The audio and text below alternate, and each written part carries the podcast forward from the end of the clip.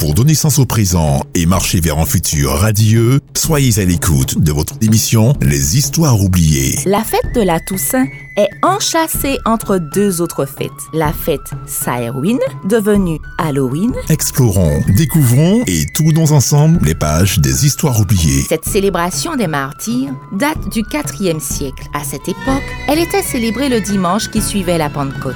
Les Histoires oubliées. Rendez-vous avec Michaela à ne pas manquer le samedi à 13h45 sur Espérance FM. Voici les histoires oubliées. C'est avec plaisir que nous nous retrouvons pour notre émission Les histoires oubliées. Nous considérons depuis quelques épisodes les origines profondes de la fête de la Toussaint. Cette excursion nous a permis de faire des découvertes intéressantes concernant trois autres fêtes, Samhain, Halloween et la fête des morts. Lors du dernier épisode, nous nous sommes arrêtés sur une interrogation, celle d'une frange de chrétiens, même traditionnalistes catholiques, concernant la légitimité de la fête de la Toussaint dans le calendrier des fêtes chrétiennes compte tenu des croyances qui la fondent. Pour rappel, la fête de la Toussaint est une fête dite d'origine chrétienne qui ne repose pas sur l'enseignement biblique du Christ, mais sur la tradition catholique. Qu'est-ce que la tradition, ou plutôt la sainte tradition. La sainte tradition serait l'un des trois modes de transmission de la révélation divine selon l'Église catholique. Le premier étant la Sainte Écriture, la parole de Dieu, la Bible, le deuxième mode, la sainte tradition, et enfin, le troisième mode, le magistère de l'Église que représentent les évêques en communion avec le successeur de Pierre, l'évêque de Rome, le pape. D'où vient la tradition? Qu'est-ce que vous appelleriez la tradition, Père Armogat? Alors, le mot en français et dans quelques autres langues est un mot euh, équivoque. Hmm. C'est-à-dire que euh, tradition, c'est d'abord ce que l'on transmet, un objet, un dépôt, hmm. mais c'est aussi le fait de transmettre. Et puis, euh, tradition, on en reparlera, c'est aussi un peu le fait de trahir, de remettre de délivrer, de livrer. Oui, parce qu'il faut rappeler que euh, en grec, c'est le, verbe, enfin le verbe qui est utilisé est le même que celui qu'on utilise pour Judas. Judas livre le Christ. Je cite le catéchisme de l'Église catholique concernant la sainte tradition. Pour que l'Évangile fût toujours gardé intact et vivant dans l'Église, les apôtres laissèrent comme successeurs les évêques, auxquels ils, les apôtres, transmirent leur propre charge d'enseignement. Cette transmission vivante, accomplie dans l'Esprit Saint, est appelée la tradition en tant que distincte de la Sainte Écriture, quoique étroitement liée à elle. Fin de citation.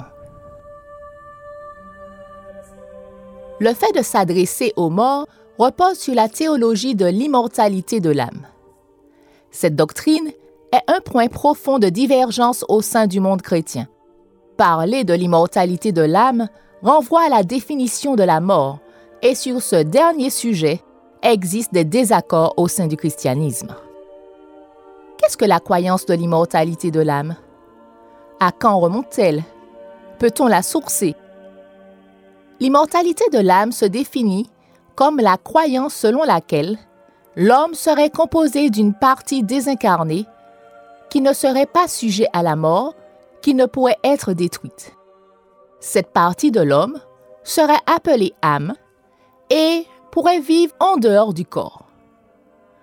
Selon les religions, elle pourrait se retrouver à divers endroits.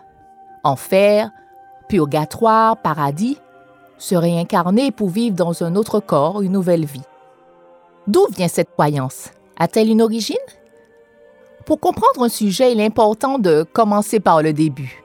Et le début de la vie comme le début de la mort sont les sujets du livre de la Genèse. Dans ce livre, il est fait mention d'âme et également d'immortalité. C'est fort intéressant car le livre de la Genèse présente la création du monde et de l'homme. En bref, le début de tout. Il constitue un socle de la foi des croyants chrétiens. L'âme apparaît au cours du récit de la création ainsi. Je cite. Et le Seigneur Dieu forma l'homme de la poussière du sol et souffla dans ses narines le souffle de vie. Et l'homme devint une âme vivante ou un être vivant. La logique du texte est la suivante. Dieu, en soufflant un souffle de vie dans une forme faite de terre, une matière inanimée, a eu comme résultat une âme vivante. Dieu a créé Adam et Ève à son image, de ses propres mains, et a soufflé sa vie même en eux. L'homme est âme. Notons bien que l'homme est âme, et non l'homme a une âme. Ainsi, il n'y a pas d'âme s'il n'y a pas de corps et de souffle. Certains comprennent ce texte en disant Eh bien oui, voilà la partie matérielle, l'esprit qui compose l'homme, c'est le souffle. Mais cette observation n'est pas juste, car le mot hébreu utilisé ici est neshama et qui signifie le souffle, c'est-à-dire l'air qui passe dans les narines et qui permet de respirer. L'homme est donc devenu un être vivant quand il a commencé à respirer. On comprend très bien que le souffle n'est pas un esprit immatériel qui ferait de l'homme un être spirituel, parce que les animaux, eux aussi, sont présentés comme ayant également en eux le souffle de vie du Créateur.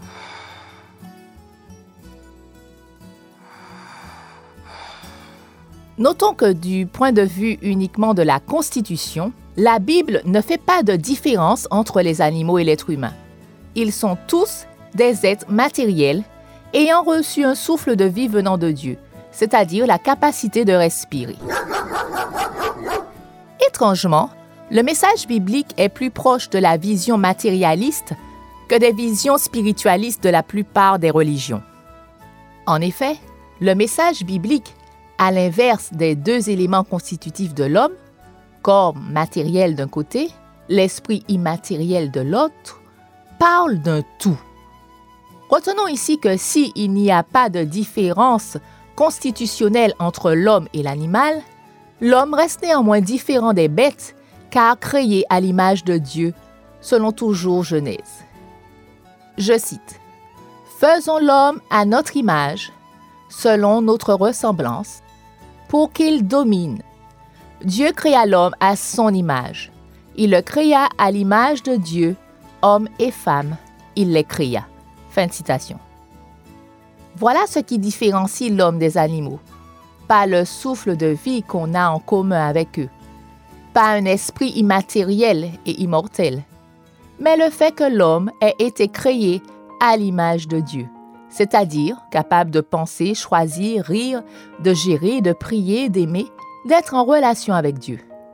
Tout cela se vit dans un corps physique sans lequel il n'y a pas de vie.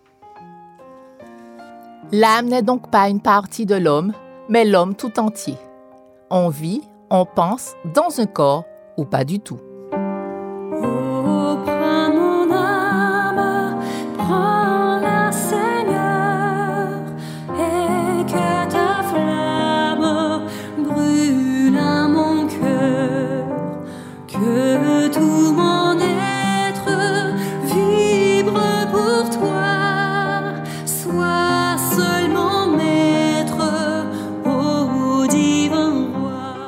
Le récit poursuit par une déclaration de Dieu, lui-même créateur de l'âme vivante. On lit les conséquences liées à une désobéissance. Je cite. C'est à la sueur de ton visage que tu mangeras du pain, jusqu'à ce que tu retournes dans la terre d'où tu as été pris, car tu es poussière et tu retourneras dans la poussière. Fin de citation. Nous comprenons que Dieu dit à Adam et Ève, les premiers êtres vivants, ce qu'est une âme morte. On assiste à un processus inversé à celui de la vie, retour à la terre. Dieu indique que l'homme est poussière Et selon le texte, il n'est pas ici mentionné de vie en dehors du corps. Dieu ajoute qu'Adam va retourner à la poussière. Adam revient à l'état initial, la non-existence. Entre le récit de l'arrivée à l'existence de l'homme et la description de la mort faite par Dieu, se trouve mentionné le concept de l'immortalité. Ce concept est porté par un serpent, médium utilisé par l'adversaire de Dieu, qui est appelé Satan. Je cite, La femme répondit au serpent, Nous mangeons du fruit des arbres du jardin. Mais du fruit de l'arbre qui est au milieu du jardin, Dieu a dit, Vous n'en mangerez point et vous n'y toucherez point de peur que vous ne mouriez. Le serpent dit à la femme, Non, vous ne mourrez point. Fin de citation. Deux discours s'opposent ici. Celui de Dieu, vous mourrez, et celui de Satan, vous ne mourrez point. Vous ne mourrez pas, dit le serpent. Dieu ne veut pas que vous mangiez de ce fruit, car si vous le faites, vous deviendrez comme lui. La déclaration du serpent à Ève, vous ne mourrez point, serait donc le premier sermon sur l'immortalité naturelle de l'âme. C'est donc cette déclaration qui repose sur l'autorité de Satan, également appelé le père du mensonge. Donc c'est cette déclaration qui est répétée pourtant du haut des chairs chrétiennes et qui est reçu comme vérité par la plus grande majorité des hommes. Il est quand même très surprenant de voir que certains chrétiens soient portés à croire plus facilement les paroles de Satan et à douter de celles de Dieu. Si le livre de la Genèse donne, et de manière explicite, l'origine de la doctrine de l'immortalité de l'âme, il est indéniable que demeure un profond racinement de cette croyance pour beaucoup de chrétiens de religions monothéistes et autres courants spirituels. Certains l'expliquent, entre autres, par le fait que cette croyance répond quelque part à la question de la mort. Au prochain épisode, nous verrons à travers l'histoire l'influence de certaines conceptions et de certains contradicteurs du message biblique qui, afin de répondre justement à la question de la mort et de son après, ont théorisé l'immortalité de l'âme. À très bientôt! C'était Les Histoires oubliées.